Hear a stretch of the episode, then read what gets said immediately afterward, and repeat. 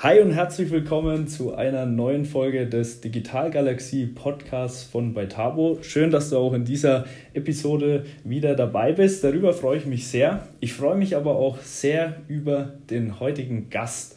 Vor allem auch deshalb, weil ich schon selbst extrem viel von ihm lernen durfte. Ich habe nämlich heute die Ehre, den Bernd Breuschow, Senior Vice President Digital Transformation von Schwan Cosmetics. Das gehört zur äh, ja, Schwan Stabile Unternehmensgruppe.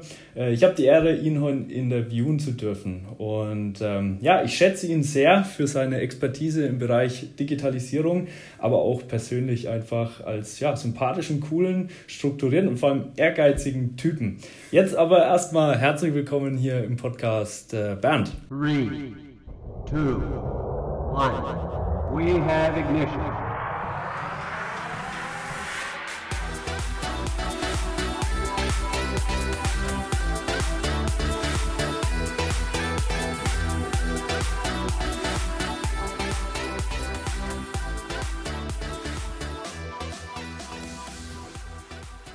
Herzlich willkommen, Niklas. Freut mich, dass ich bei dir sein darf. ja, schön, dass du hier bist. Und äh, ich habe jetzt gerade im Intro schon mal so ein paar Informationen genannt, ähm, ja, was du ungefähr so machst, was so ungefähr deine Position ist. Aber vielleicht kannst du uns noch mal so ein paar Hintergrundinformationen geben äh, zu deiner Person und wie es dazu kam, dass du eben genau das heute machst. ja, ich bin äh, tatsächlich seit zwei Jahren beim Schwan. Ich habe hier begonnen als CDO, also Chief Digital Officer, und seit einem Jahr bin ich auch CIO. Das heißt, wir haben tatsächlich die Entscheidung getroffen, die IT unter digital zu stellen, was es natürlich doppelt spannend macht. Was habe ich davor gemacht? Ich bin jetzt seit 18 Jahren in diesem Bereich digital unterwegs, habe damals das Glück gehabt, nach dem Studium eigentlich direkt in dem Thema zu landen. Damals hieß es noch nicht so, damals war es die New Economy, die Startup-Zeit, die ersten Plattformen und bin dann eigentlich über verschiedene Stationen Linienfunktionen in Handelsunternehmen, die sich mit E-Commerce und Omnichannel natürlich auch noch ganz früh beschäftigt haben, aber auch dann viel in Beratungshäusern und äh, zu digitaler Strategie und digitalen Agenturen, um auch den Designaspekt einfach mitzuerleben ähm, bin ich hier zum Schwan gekommen. Direkt davor war ich äh, Associate Partner bei der IBM und habe dort IBM Interactive Experience, die digitale Agentur der IBM, aufgebaut und dort auch in der Dachregion die Digital Strategy Practice geleitet. Und mhm. so bin ich heute hier in der Kosmetik. Mhm. ja, also einige Stationen, sicherlich einiges gesehen, viele Erfahrungen mitgenommen. Sehr spannend. Ähm, ich würde gerne mal direkt so in das Thema Digitalstrategie, die du ja hier beim Schwan schon federführend auf jeden Fall mit aufgebaut hast, ähm, da würde ich gerne mal reingehen, weil ich glaube, ähm, das ist sicherlich eine sehr große Herausforderung, wenn man in das Unternehmen reinkommt und die Aufgabe ist, äh, korrigiere mich, wenn es nicht ganz stimmt, aber schon ziemlich initial auch diese Digitalstrategie wirklich weltweit aufzubauen. Wie geht man so ein Thema an? Wo, wo fängt man da an? Ich denke, ich glaube, die erste große Aus Aufgabe ist natürlich überhaupt erstmal herauszuarbeiten, warum tun wir das eigentlich? Also warum wir als Schwan und warum digital in der Kosmetik? Das sind nämlich genau die Fragen, die auch der ganz normale Mitarbeiter stellt am Tisch. Und äh, wenn man die den Leuten nicht beantworten kann, dann äh, gibt es für die auch keinen Grund mitzumachen. Mhm. Und äh, ich glaube, dass dieses Herausbilden der Story und dieses Storytelling darum einfach extrem wichtig ist, A, um Begeisterung und Enthusiasmus zu erzeugen, aber vor allem zuerst mal Verständnis, aha, deswegen machen wir das. Und natürlich dann auch nach draußen in Richtung Markt zu sagen, aha, so positioniert sich der Schwan und deswegen tun die das. Das muss, glaube ich, alles sehr stimmig sein und ich glaube, das ist so die erste Aufgabe, die man, die man äh, machen muss. Und wenn man dort einen guten Ansatz gefunden hat, dann natürlich auch eine, eine Organisation aufzubauen, die dazu passt in unserem Fall, dass wir gesagt haben, es macht bei uns Sinn, eine separate Einheit aufzustellen. Warum? Wir sind in der Kosmetik äh, mit Produkten im, äh, im Geschäft, die auf die Haut kommen. Das heißt, wir sind extrem regulatorisch unterwegs, müssen das auch sein. Und äh, an dieser Stelle gibt es kein Better Done than Perfect und kein Minimum Viable Product. Diese Prozesse die sind mit Absicht, sind die sicher. Und 120 Prozent sicher einfach, damit kein Mensch Allergien bekommt, wenn er unsere Produkte nutzt. Wir bauen unsere Maschinen selber, die weltweit äh, ausgeliefert werden und die für Firmen, äh, Premium-Marken äh, in der Kosmetik den ersten Stift genauso hervorragend produzieren müssen wie den 10 Millionen Stift. Und auch hier gibt es einfach kein, wir iterieren uns mal in Richtung eines Ergebnisses. Und von daher war auch klar, es macht Sinn, diese Organisation daneben aufzustellen, um einfach ein paar andere Methoden äh, machen zu können und damit keine Verwirrung in den Kernablauf zu bringen, aber gleichzeitig die Leute, die in dieser Einheit sind, auch wieder nah genug an den einzelnen Fachbereichen, um deren Themen zu verstehen, ihre Probleme zu verstehen und da dann auch direkt helfen zu können. Ich sage immer, das muss weit genug weg sein, äh, damit es spannend ist und damit es eigenständig laufen kann. Es muss aber nah genug dran sein, damit es andockt.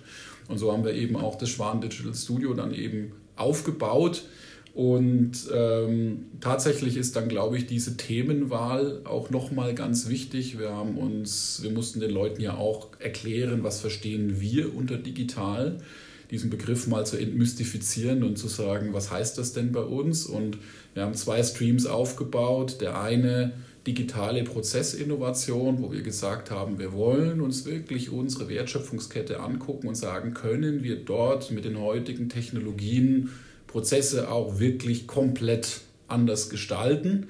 Wir haben versucht, dort immer ein Dreieck zu bilden, also einen Use Case, den jeder versteht, der Sinn macht, der auf der Hand liegt, gepaart mit einer Technologie, die wir nicht kennen, einfach um sicherzustellen, dass wir uns damit beschäftigen und lernen und gleichzeitig einen Partner aus dem Ökosystem, der sagt, ich bringe da die Kompetenz hinein, die halt beim Schwan einfach noch nicht vorhanden ist und damit Leuchtturmprojekte so entlang der Wertschöpfungskette, wo der Mitarbeiter dann auch sagen kann, okay, digital bringt mir einen Nutzen, ich sehe das und aha, so habt ihr das methodisch gemacht, um einfach auch quasi so eine Art Learning on the Job an der Stelle zu etablieren.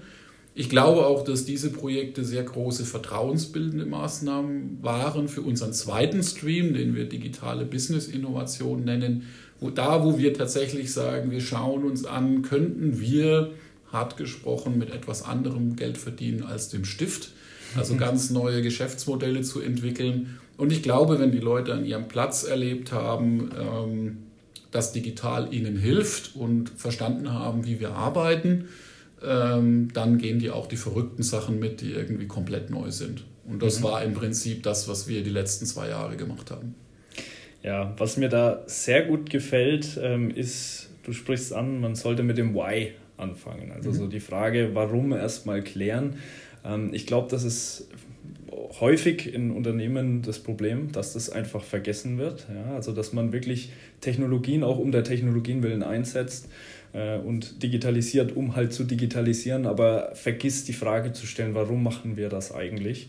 Und daraus resultieren sicherlich einige Probleme und Komplexitäten. Ja, das klingt immer so, so, so logisch und so schön äh, strukturiert, wie du das, äh, wie du das erzählst. Und ähm, ich glaube aber, es gab bestimmt auch einige Komplexitäten und Herausforderungen, die, die auch ihr bei dem ganzen Thema hattet. Kannst du vielleicht da mal so ein bisschen Einblicke geben, an welcher Stelle es da Schwierigkeiten gab und wie ihr die lösen konntet? Äh, ich glaube, die, die Schwierigkeiten gibt es immer, weil es ist ein Lernprozess und äh, wir alle haben mal was gelernt oder tun es hoffentlich immer noch und insofern gibt es da natürlich auch Haken und Ösen. Äh, ich gebe dir aber vollkommen recht, äh, das, was du vorher gesagt hast, das kann ich nur bestätigen. Also äh, ich sehe ganz viele Ansätze und habe natürlich auch in meiner Beratungszeit viele Ansätze gesehen, die technologiegetrieben waren oder methodengetrieben. Ähm, und dann den Leuten einfach das Verständnis fehlt, äh, warum tun wir das eigentlich. Ähm, ich glaube auch, dass das so ein bisschen ein deutsches Phänomen ist, zu sagen, ähm, Digitalisierung ist etwas, was man bewältigen muss.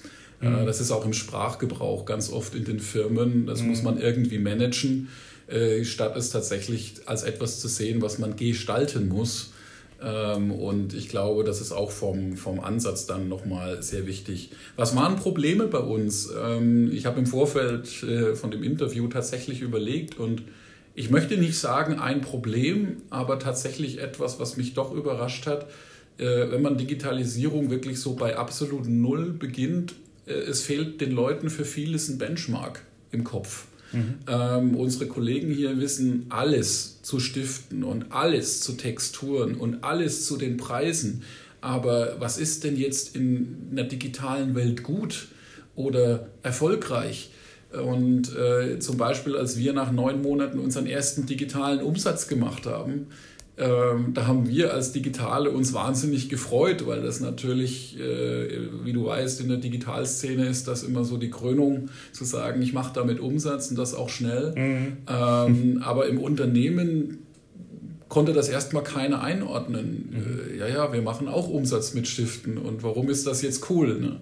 Und ähm, oder auch wenn dann Lösungen äh, wir entwickelt haben im, im Nutzertest, dass äh, viele Leute gar kein Bild vor Augen hatten, wie solche Displays woanders aussehen und ob das jetzt ein gutes Display ist oder ein mhm. schlechtes Display. Mhm. Ähm, und äh, das ist eigentlich so das, was sehr viel Zeit braucht, sehr viel erklären, auch sehr viel ausprobieren, einfach damit bei den Leuten sukzessive auch dafür, wie bei den Stiften, ein Benchmark entsteht und daraus natürlich dann auch irgendwann die Überzeugung, hey, wir machen auch in Digital beim Schwan einen tollen Job und mhm. das passt in unsere Innovationshistorie auch rein.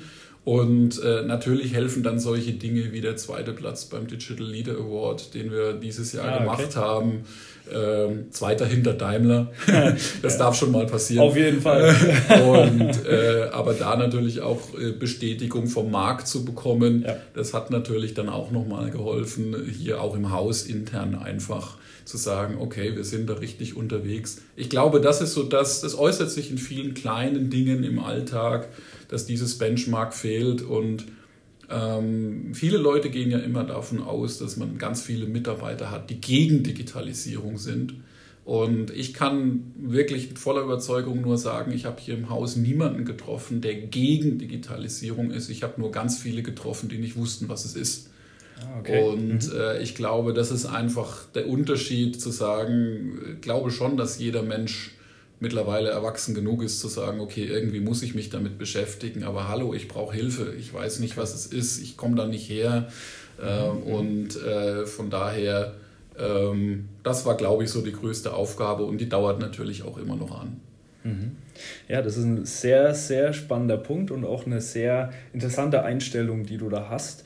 Ähm, man hört oft so den Punkt, es gibt Mitarbeiter im Kontext der Digitalisierung, die kann man einfach nicht mitnehmen. Mhm.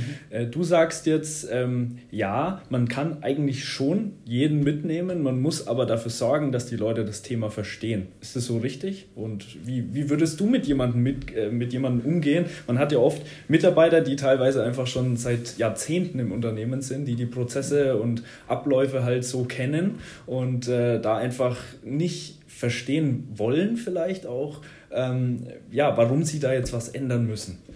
Ich glaube ganz ehrlich, äh, ich habe da immer ein bisschen ein Problem mit dem Menschenbild, was dem zugrunde liegt. Mhm. Äh, und äh, diesem, dieses Bild, was da zugrunde liegt, heißt ja, es gibt Menschen und nicht wenige, die äh, sich wohlfühlen in Verweigerungshaltung. Okay. Und äh, ich glaube das einfach nicht. Ich glaube schon, dass der Mensch grundsätzlich äh, vielleicht zwar unter Schmerzen, aber letzten Endes trotzdem lernt, äh, wenn er sich verändern muss. Und ja, das dauert vielleicht mal lange, aber letzten Endes wird es ihm dann doch irgendwann klar. Mhm. Und äh, ich vergleiche das immer so schön, wenn man Kinder hat, dann weiß man das. Ja, du kannst zehnmal sagen, dass die Herdplatte heiß ist und manchmal muss halt trotzdem einer drauf langen. Äh, aber spätestens dann hat er es gelernt und dann weiß er, dass er es nicht mehr tut. Ich glaube, ähm, der Punkt ist einfach vielleicht umgedreht. Äh, die Digitalbranche ist natürlich am Anfang reingegangen mit der Hypothese, wir müssen nur euphorisch und enthusiastisch, enthusiastisch genug sein. Mhm.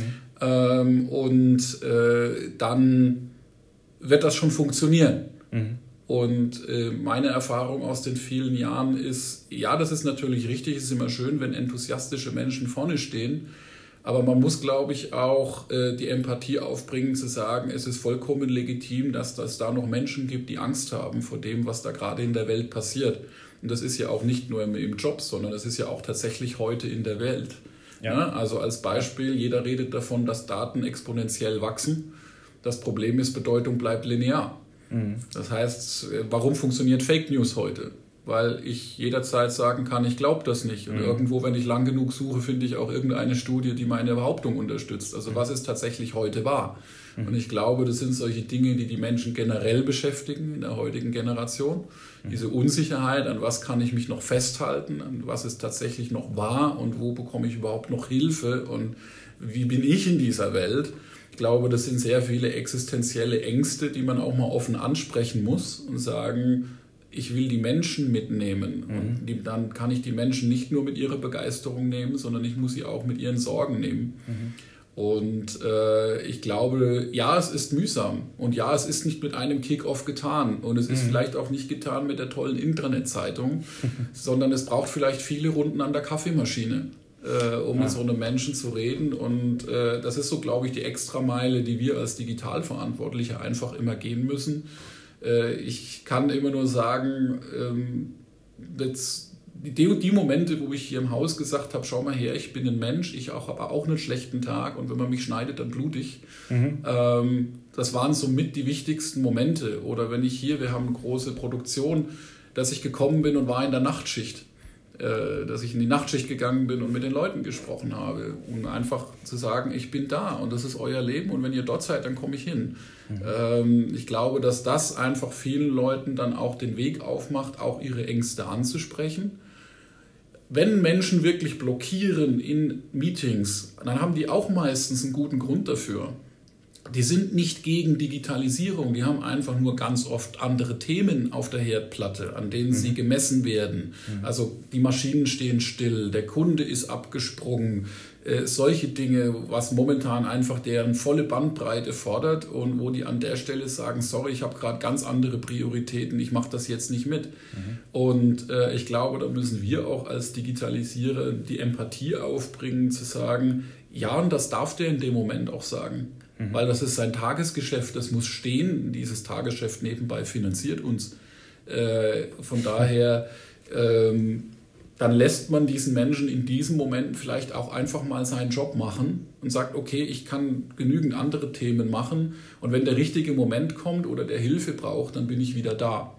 Und äh, ich glaube, ich sage das immer so, so, so lästerhaft, ich finde das immer spannend, dass ganz viele Digitalisierer äh, auf der einen Seite empathiebasierte Methoden predigen, aber auf ihrer Visitenkarte Evangelist stehen haben. Mhm. Ähm, weil in der Natur des Evangelisten steht ja Bekehren. Mhm. Und ich glaube, wenn wir empathiebasierte Methoden auch mit solchen Menschen anwenden, ähm, dann kommt dieser ganze negative Touch des Verhinderers, dann glaube ich da auch mal an der Stelle raus. Ja, du hast jetzt einen Punkt, also du hast viele Punkte genannt, die spannend waren, aber einer ist bei mir auch so wirklich so ein bisschen besonders hängen geblieben, das Thema auch einfach mal Schwäche zu zeigen. Ja, weil ich glaube, Digitalisierung ist halt so ein Thema, das gerade wenn man noch nicht so einen weiten Wissensstand dazu hat, so ein bisschen äh, über allem drüber hängt und es wirkt so solide und einheitlich und man sagt ja auch immer, Digitalisierung verändert alles. Wenn man aber jetzt, ähm, wie du gesagt hast, im Endeffekt Digitalisierung ein Gesicht gibt, einen Menschen, der das Thema verantwortet, der sich auch als Mensch zeigt, der auch mal Schwäche zeigt, dann ja, dann wird es auf einmal greifbar. Ne? Dann wird es viel mehr ähm, was, womit man sich auch als Mitarbeiter besser mehr identifizieren kann. Weil sonst ist es natürlich sehr schwierig, äh, wenn, wenn, wenn ja, man als Mitarbeiter auch das Gefühl gar nicht bekommt, okay, ich, ich werde abgeholt sondern dass wirklich so mir draufgedrückt wird. So im Endeffekt. Ich, ich glaube, dass das tatsächlich ja, äh, für mich ist das eine Führungseigenschaft. Äh, wenn meine, ich glaube, da können wir uns alle reinversetzen, die Chefs, die wir hatten, die versucht haben, grenzenlos perfekt zu sein. Das waren immer die Chefs, die waren uns fürchterlich suspekt. Mhm. Die konnte man zwar bewundern, aber auf irgendeine Art und Weise waren sie uns suspekt. Mhm. Und ich glaube, der Chef, der auch mal gesagt hat, verdammte Axt, ich habe auch keine Ahnung jetzt gerade, ja. ich muss auch mal drüber nachdenken, ähm, das waren die Menschen, mit denen wir auch wirklich angedockt haben und für die wir auch die Extrameile gegangen sind. Und äh, ich kann an der Stelle immer nur sagen, ich hatte, äh, ich erinnere mich heute noch sehr gut an meinen Chef, äh, der damals, als ich den Anruf bekam in der Firma, dass mein Vater einen Schlaganfall hat, äh, der, hat, der stand neben mir zu dem Zeitpunkt und er hat gesagt, lass sofort alles liegen, lass dein Zeug hier, wir räumen das auf, hau ab. Mhm. Ähm, und äh, das rechne ich ihm heute noch hoch an. Und ich denke, das ist tatsächlich, dass wir arbeiten für Menschen. Egal ob in der Digitalisierung oder in allen anderen Bereichen, wir arbeiten für Menschen und am Ende des Tages verbringen wir so viel Zeit in unserer Arbeit, dass, glaube ich, der Anspruch zu sagen, ich möchte etwas tun, was mich erfüllt und ich möchte das mit Menschen tun, die mich bewegen äh, und für die ich gerne da bin, weil ich mit denen mehr Zeit bringe als mit meiner Familie, ähm, der ist, glaube ich, legitim. Und insofern ähm, glaube ich, dass wir auch eben der Digitalisierung an der Stelle wo wir doch viel mit Unsicherheiten zu tun haben, weil wir ganz oft auch noch nicht wissen, wo endet das, ähm, ist, glaube ich, das, was Halt gibt, ist es einfach der Mensch. Mhm. Ja, da ist äh, sicher Empathie ein sehr, sehr großer Punkt. Ne? Ja, auf jeden Fall. Ähm, Finde ich super. Ähm, wir haben jetzt schon so ein bisschen auch mal Richtung Führung geguckt. Ähm, ich glaube, dass sich auch Führung durch Digitalisierung extrem verändert. Kannst du vielleicht dazu auch noch mal so ein bisschen Inputs geben? Äh, wie siehst du das Thema? Wie verändert sich deiner Meinung nach Führung im Digitalisierungskontext? Ich glaube, die große Kunst ist heute Führen unter Unsicherheit. Mhm. Ähm, das, wenn man sich zum Beispiel mal so den ganz klassischen Strategieprozess anschaut, wie er früher in Unternehmen gelaufen ist, was ist passiert? Man hat eine ganz große Marktanalyse gemacht, dann hat man eine ganz große Stärken-Schwächen-Analyse gemacht und hat dann gesagt, okay, also wenn das alles so stimmt, dann müssten wir also in Richtung A gehen. Da legen wir jetzt noch eine mittelfristige Planung drunter und dann gilt es jetzt einfach mal ja. äh, für die nächsten drei bis fünf Jahre und dann machen wir in drei bis fünf Jahren machen wir wieder unser Strategie-Meeting. Mhm. Und äh, da muss man ja jetzt ja heute sagen, das funktioniert ja heute nicht mehr so. Die Welt kann morgen ganz anders ausschauen, als sie heute ausgeschaut hat. Und äh, das ist natürlich die große Herausforderung für Führungskräfte zu sagen, ähm, wie gehe ich denn damit um und wie stelle ich mein Unternehmen so auf, dass es gegebenenfalls morgen sofort zur Seite springen kann und nicht in A, sondern in Richtung B geht.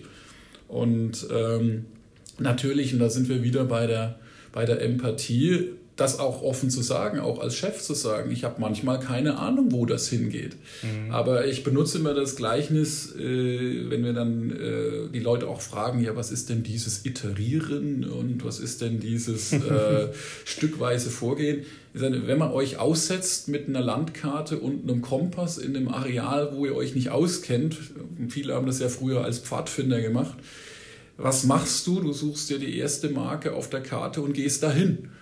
Na, und wenn das die Straße im Norden ist, dann gehst du mal zu der Straße und da bleibst du stehen und guckst mal links und rechts und sagst, okay, neu orientieren, jetzt muss ich wahrscheinlich in die Richtung weitergehen.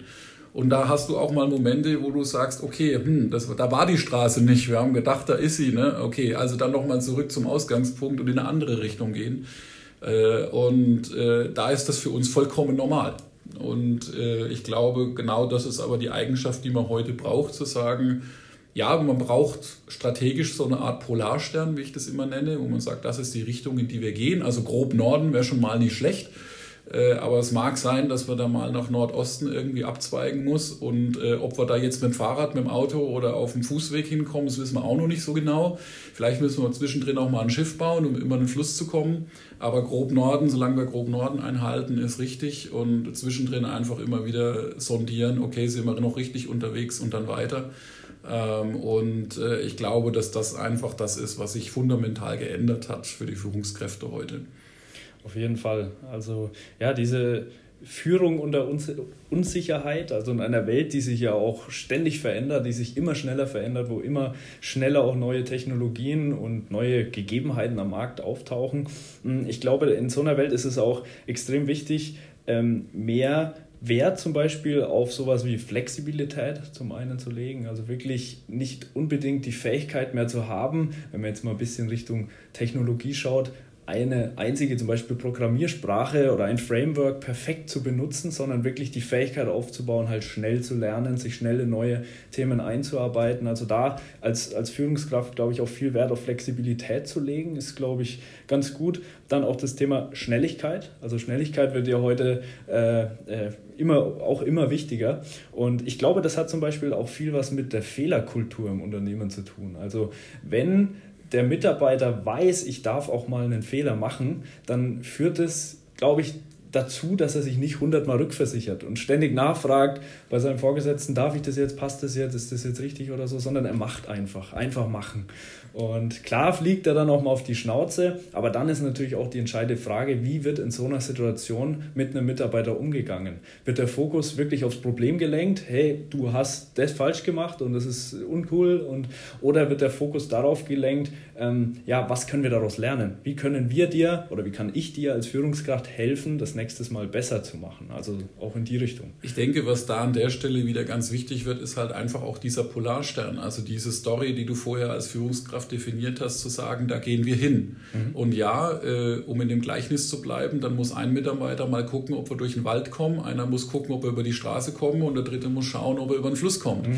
Und irgendwas davon wird funktionieren. Ne? Aber nur weil die anderen festgestellt festgestellt haben, der Wald ist zu dicht, mhm. haben die nicht gefailt, sondern die haben das herausgefunden, genau. dass es da nicht durchgeht. So und äh, damit haben sie ihren Wertbeitrag zum Team geleistet. Und äh, ich glaube, das ist auch der Punkt, den man den Leuten geben muss. Auf der anderen Seite äh, wissen wir alle aus unseren Mitarbeiterrollen, äh, wenn man zu dir sagt, erforsch mal den Ur Urwald, aber du hast keinen Polarstern und du hast keinen Kompass, mhm. dann drehst du dich eigentlich rum zu deinem Chef und sagst, nicht dein Ernst, oder? ähm, also ja, wenn, du, wenn du nicht weißt, wohin du bist, warum ja. sollst du dich in den Urwald reinbegeben? Ne? Und ich glaube, da ist halt dieser klare Auftrag oder dieser klare das klare Ziel, das Team soll nach Norden und wir drei Leute probieren jetzt aus, in welche Richtung das geht das ist der Sinn, den man dann halt auch einfach äh, tatsächlich vermitteln muss. Was, glaube ich, da auch noch hineinkommt zu dem, was du gesagt hast, das ist diese immense Wichtigkeit äh, des Ökosystems, dass ich mir ein Netzwerk an Partnern aufbaue, weil, um auch wieder in diesem Bild zu bleiben, äh, der Schwan ist jetzt vielleicht ganz hervorragend mit den Stiften auf der Straße unterwegs zu sein. Aber mhm. wir haben nie gelernt, was es heißt, sich durch den Wald zu holzen oder auf dem Wasser unterwegs zu sein. Und da, das werden wir auch so schnell nicht lernen, wie man ein Schiff baut oder wie die Axt funktioniert. Aber da gibt es Menschen da draußen, die machen das wiederum ihr ganzes Leben lang. Äh, und die interessieren sich vielleicht dafür, wie das komische Ding mit den Rädern funktioniert. und äh, an der Stelle zu sagen, wenn wir dann alle zusammengehen und die Expertise des jeweiligen im richtigen Moment nutzen, dann kommen wir auch alle viel schneller nach Norden, als wenn wir jetzt verzweifelt versuchen, das alles selber zu machen. Äh, und vor allem dann grandios scheitern, weil die anderen einfach einen Lern Lernvorsprung von zig Jahren und Jahrzehnten haben. Und deswegen glaube ich, in dieser Unsicherheit wird halt auch einfach dieses Teamplay im Ökosystem einfach eminent wichtig. Auf jeden Fall. Und ich glaube auch wirklich dieses Mindset, dass man einfach Dinge ausprobiert und vor allem, dass auch nicht alles klappen muss. Mhm. Das ist was, was, glaube ich, sehr, sehr wichtig ist, aber auch den Firmen hierzulande noch sehr schwer fällt, das wirklich zu verstehen. Warum, ist, warum sollte ich jetzt Geld für was ausgeben?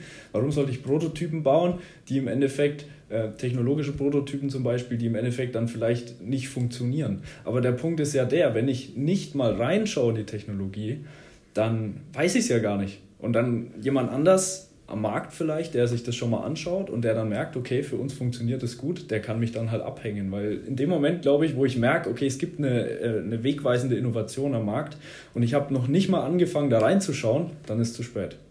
Das ist richtig, aber ich glaube, auch hier kann man mal ganz kurz die Empathieübung machen mhm. und sagen, jetzt versetzen wir uns mal in die Rolle eines Geschäftsführers eines beliebigen Unternehmens was ja heute allen passiert, äh, ist ja, dass das mit dem Gewinnmachen nicht mehr so leicht ist. Und das mit den Marktanteilen ist auch nicht mehr so leicht. Und das ist natürlich für einen Geschäftsführer einfach auch gelebte Realität.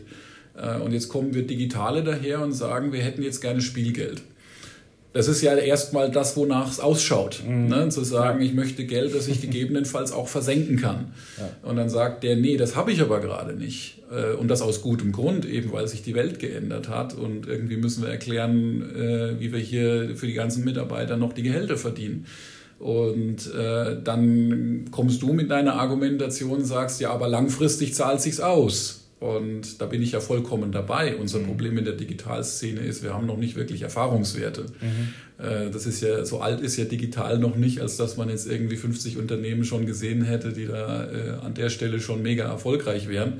Und ich glaube, das ist natürlich auch ein bisschen ein Stück weit Vertrauen, dass wir uns als digitale Veränderer an der Stelle erarbeiten müssen, ähm, dass man uns in der Sekunde das eben auch schenkt und uns glaubt Und auch hier komme ich wieder zurück zu dem, was ich vorhin gesagt habe. Wenn wir aber vorher durch die Tür gekommen sind mit dem Satz, im Übrigen, wenn du nichts tust, bist du tot und ich weiß es, mhm. ähm, dann äh, ist das vielleicht für uns nicht ganz so die vertrauensbildende Maßnahme, die ja. wir jetzt für diesen Schritt bräuchten. Das stimmt. Ich glaube, was man da auch noch ergänzen kann, vor allem im deutschen Mittelstand, wir müssen ja wirklich massiv umdenken. Also der, gerade der Mittelstand ist ja wirklich auch bekannt und natürlich auch einige Konzerne für diese perfekten Produkte, made in Germany, formvollendet. Wirklich so diese, ja, vollends durchdachten Produkte. Und jetzt kommen wir auf einmal in ein Zeitalter, wo es halt wichtig ist, eben auch mal, je nach Branche, es geht jetzt auch nicht in jeder Branche, ähm, zum Beispiel an Flugzeuge oder so mhm. denkt, ähm, aber in vielen Branchen einfach vielleicht auch mal ein nicht ganz so fertiges Produkt an den Markt zu werfen und zu sagen, okay, ich teste das jetzt halt einfach mal aus vielleicht auch in einem geschützten Raum und hole mir Feedback und entwickle das Feedback basiert weiter. Das ist natürlich was ganz anderes, als wenn ich sage, ich baue das Produkt komplett formvollendet fertig und bringe das dann an den Markt, so wie wir es halt lange gemacht haben. Ähm, ich glaube, diese Made in Germany äh, Mentalität, da können wir auch sehr stolz drauf sein. Also das ist ja auch was, was uns dahin gebracht hat, wo wir heute sind und man darf auf keinen Fall das Ganze auch ähm, ja, schlecht machen. Also ich glaube, das ist wirklich ein sehr, sehr guter Punkt. Aber wir müssen halt jetzt da anfangen umzudenken. Und da finde ich super, äh, wie du sagst, einfach auch mal diese Empathieübung, wie du es nennst, zu machen und sich zu versuchen, reinzuversetzen halt in die Geschäftsführer und mit denen zu sprechen. Ich glaube tatsächlich, auch da ist in der Kommunikation vielleicht in der Vergangenheit nicht alles gut gemacht worden. Denn in der Tat, man muss sich ja mal anschauen, ich habe hier das beste Beispiel. Wenn ich irgendwo auf der Welt sage, ich komme vom Schwan. Was mir entgegengebracht wird, ist so viel Freude, Respekt und Anerkennung. Also ich glaube, wir haben in Deutschland im Mittelstand so viele finanziell kerngesunde Unternehmen, die alle in irgendeiner Form Marktführer, Weltmarktführer, Hidden Champions sind, mit tollen Marken, die äh, überall auf der Welt Anerkennung finden. Und ich glaube, das ist ein riesen, riesen, riesen Asset dass wir einfach nur in Deutschland noch nicht gut genug spielen, weil wir auch natürlich die Tendenz haben, uns immer auf die Top 30 DAX-Unternehmen zu stürzen. Ähm, und ich glaube auch tatsächlich, dass diese Mittelständler vieles richtig machen und vieles natürlich auch noch ein Stück flexibler machen können als die Großkonzerne. Äh, auf der anderen Seite äh, natürlich lernen müssen. Und da ist der Punkt, es geht gar nicht darum, und das ist am Anfang ja oft kolportiert worden, dass die komplett anders werden müssen. Es ist auch hier im Haus, wie ich vorhin schon gesagt habe, wenn wir über eine Textur reden, die auf die Haut kommt, dann soll die bitte, bitte, bitte sicher sein. Mhm. Äh, der Punkt ist ja nur, musst du diese Art zu denken jetzt überall machen?